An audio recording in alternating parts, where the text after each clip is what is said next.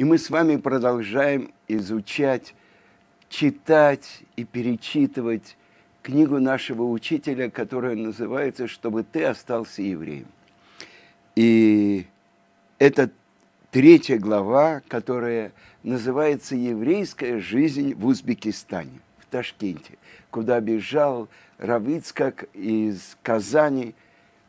И вот он рассказывает про шкиту, про кошерный забой животных, который был в Ташкенте. В Ташкенте было несколько резников. Один из них, Давид Гайсинский, он был родственником той девушки из банка, которую не хотели отпускать, начальник, и э, мы с вами уже читали про то, как э, Аксакалов уговорил этого директора банка, бухарского еврея, ее отпустить. Так вот, вот этот резник Давид Гайсинский был особенно э, добросовестный. Э, по закону нож у человека, который занимается забоем животных, должен быть очень хорошо заточен, строго по правилам. И вот этот резник, Давид, Ребдовид, он не ограничивался собственной проверкой. Каждый раз, когда он шел делать шхиту, он давал двум раввинам проверить свой нож. А его брат, Муше Арон Гайсинский, по собственной инициативе, который взялся помогать Давиду, в этот день уходил с работы, ездил с братом на бойню и наблюдал за раскладкой мяса, чтобы части, которые нельзя употреблять в пищу, не дай бог, не смешались с кошерными. Община хотела платить Моше и Аарону, но ни за что не соглашался брать плату. А когда все учителя Торы уехали в Израиль, а их было наперечет, он тайно обучал детей, и тоже бесплатно. А сейчас он живет в Израиле. Следующий рассказ, это Равицкак рассказывает про микву, ритуальный бассейн. В 60-е годы власти закрыли в Ташкенте единственную официальную микву. Это был страшный удар. В то время в городе жило около 200 верующих ашкенадских семей. А бухарских евреев и того было больше. Всего в городе было около 50 тысяч евреев. И в большинстве бухарских семей, даже если и не все правила они соблюдали, но к законам чистоты семейной жизни они относились очень серьезно. А для религиозных э, людей семейная жизнь без миквы невозможна. И продолжалось такое положение э, больше года, а может и несколько лет. Я точно не помню.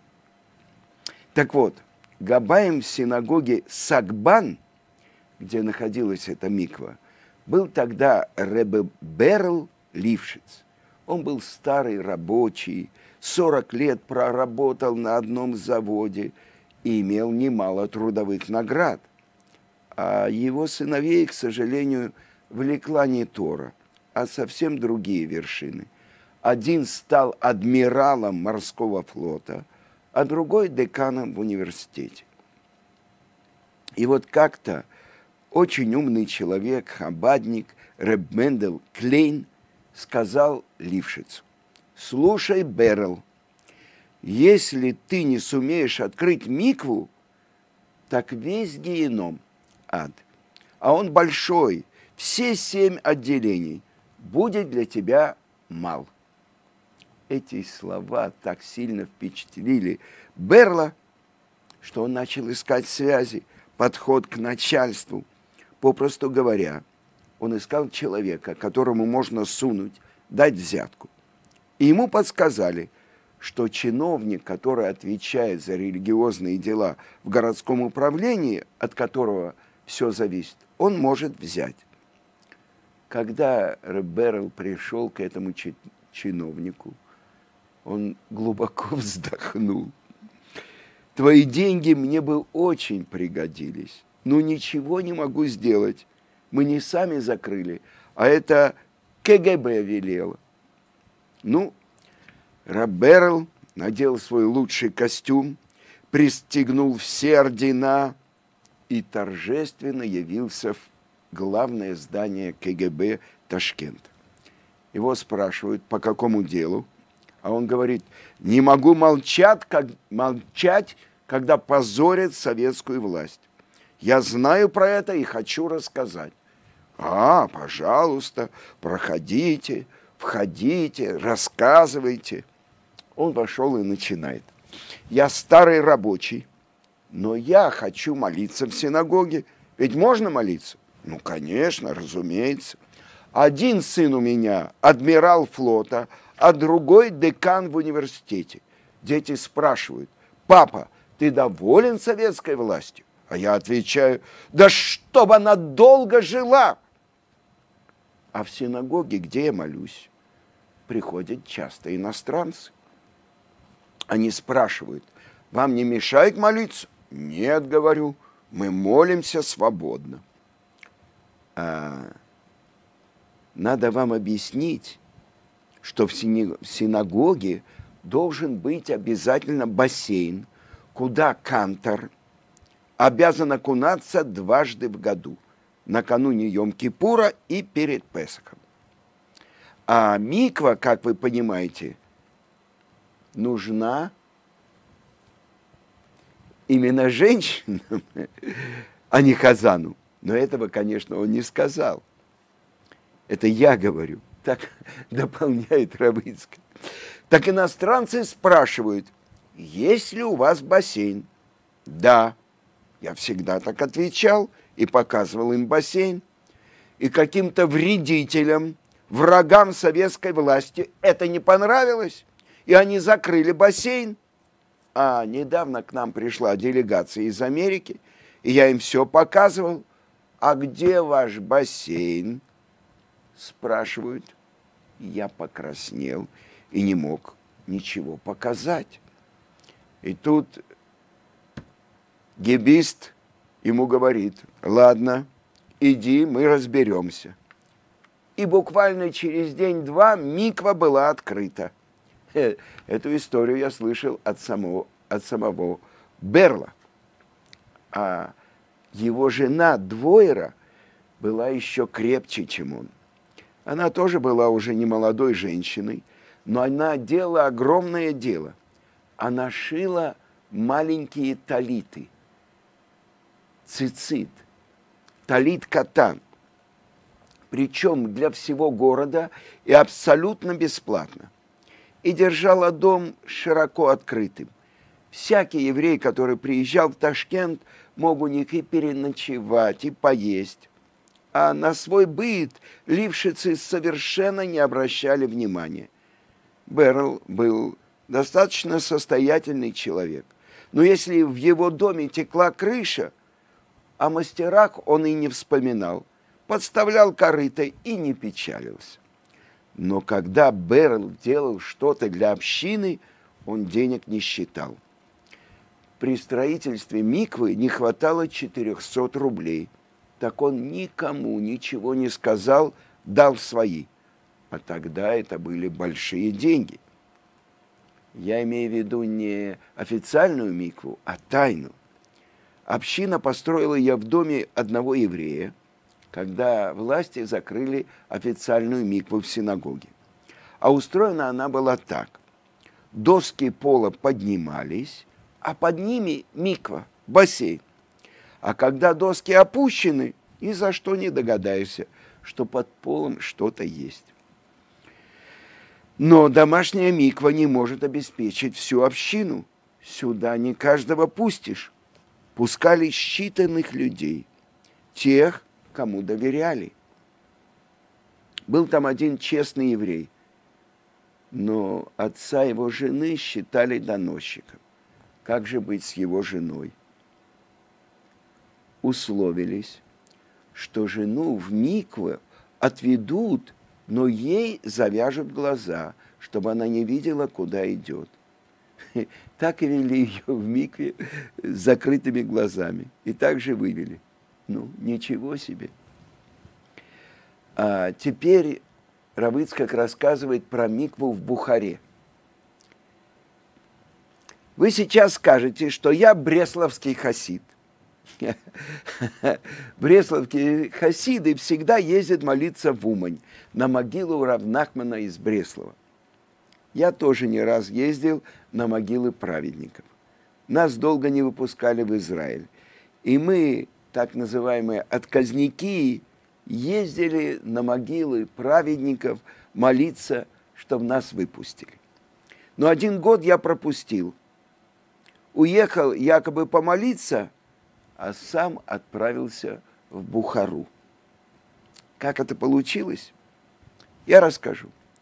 Пришел как-то ко мне один еврей из Бухары и говорит, что у них в городе власти закрыли микву. И один преподаватель медучилища решил сделать микву у себя дома. Но он не очень был сведущ в Торе, но про Йом-Кипур знал и годовщину смерти своих родителей всегда отмечал, как полагается, Йорцей. У этого преподавателя был свой дом. И Шойхет Бухары как-то сказал ему, ты хочешь что-то сделать для подъема души твоих родителей. Построй в городе тайную микву. А что для этого нужно? Ему сказали, для миквы нужны две ямы.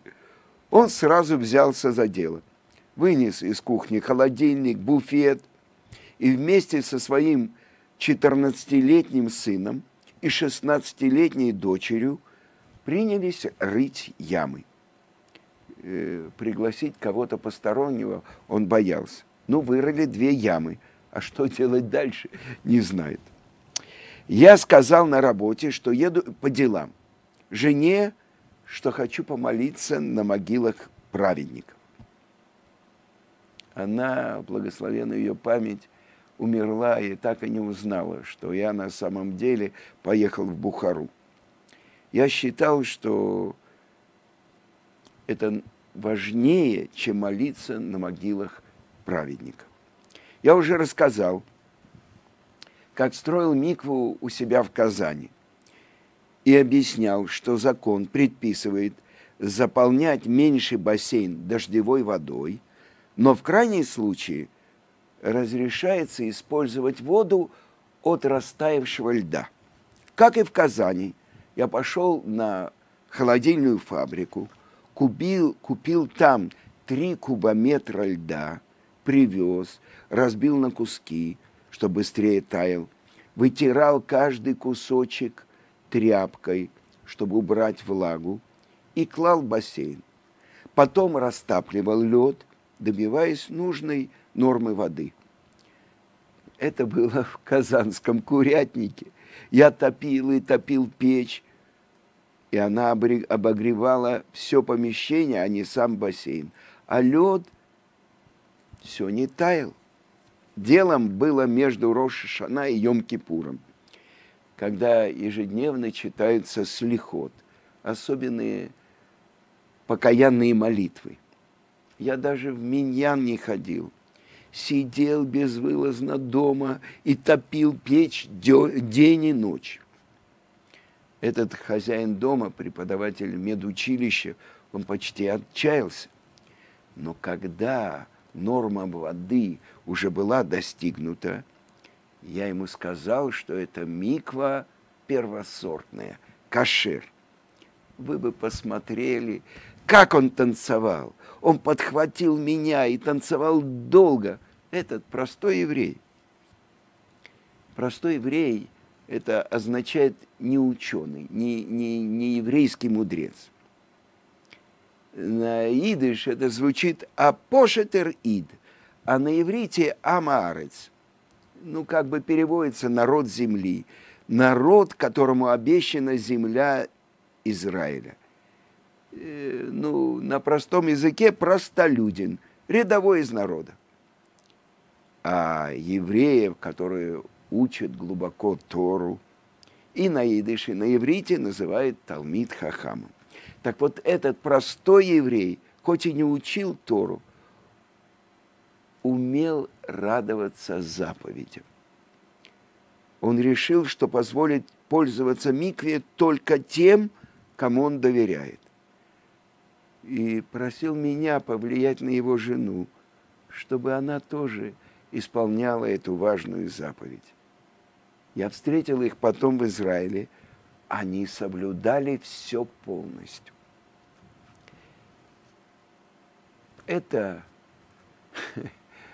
то, что ради заповеди, даже самой простой заповеди от мудрецов, Равицкак готов был пойти на все. И это я слышал от Гаона Рамойши Шапира, что память о праведнике была благословенна. Те люди, которые в России впитались молоком матери из своего дома, вот эту любовь к заповедям, это гирса де инкута, это то, что в детстве человек учит. А Равыцкак, он вырос возле великого мудреца, своего отца – который обучил его всему. И письменной Торе, и Талмуду.